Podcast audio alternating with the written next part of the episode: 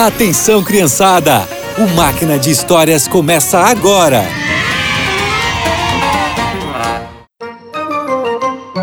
Olá, crianças!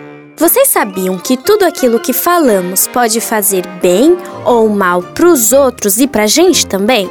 A história de hoje é sobre o poder das nossas palavras.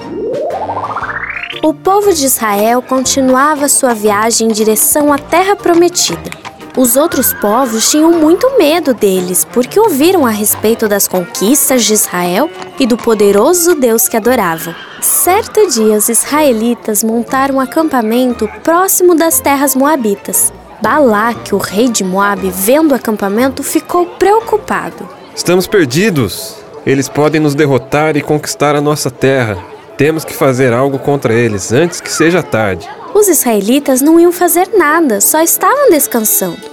Balaque convocou os homens mais poderosos do seu reino e contou seu plano. Tem um homem chamado Balaão.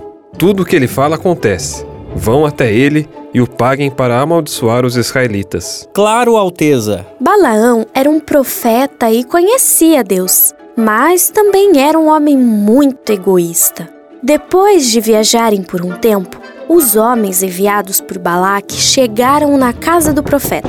Boa tarde, em que posso ajudar? O rei Balaque nos enviou e pediu que venha conosco para amaldiçoar os israelitas, pois eles são mais poderosos que nós, e essa é a única maneira de derrotarmos eles. Nós trouxemos muito ouro e pedras como recompensa. Bom, já está tarde, fiquem aqui essa noite, eu vou conversar com o Senhor e amanhã contarei o que ele disse.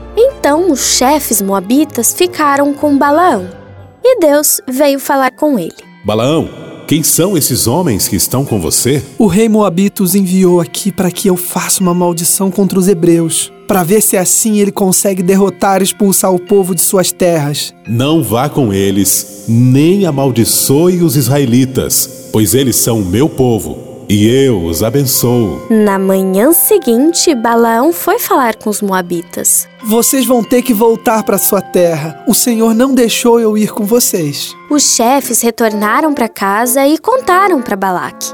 Mas ele não desistiu. Mandou voltarem com mais tesouros preciosos para convencer Balaão. E não é que deu certo?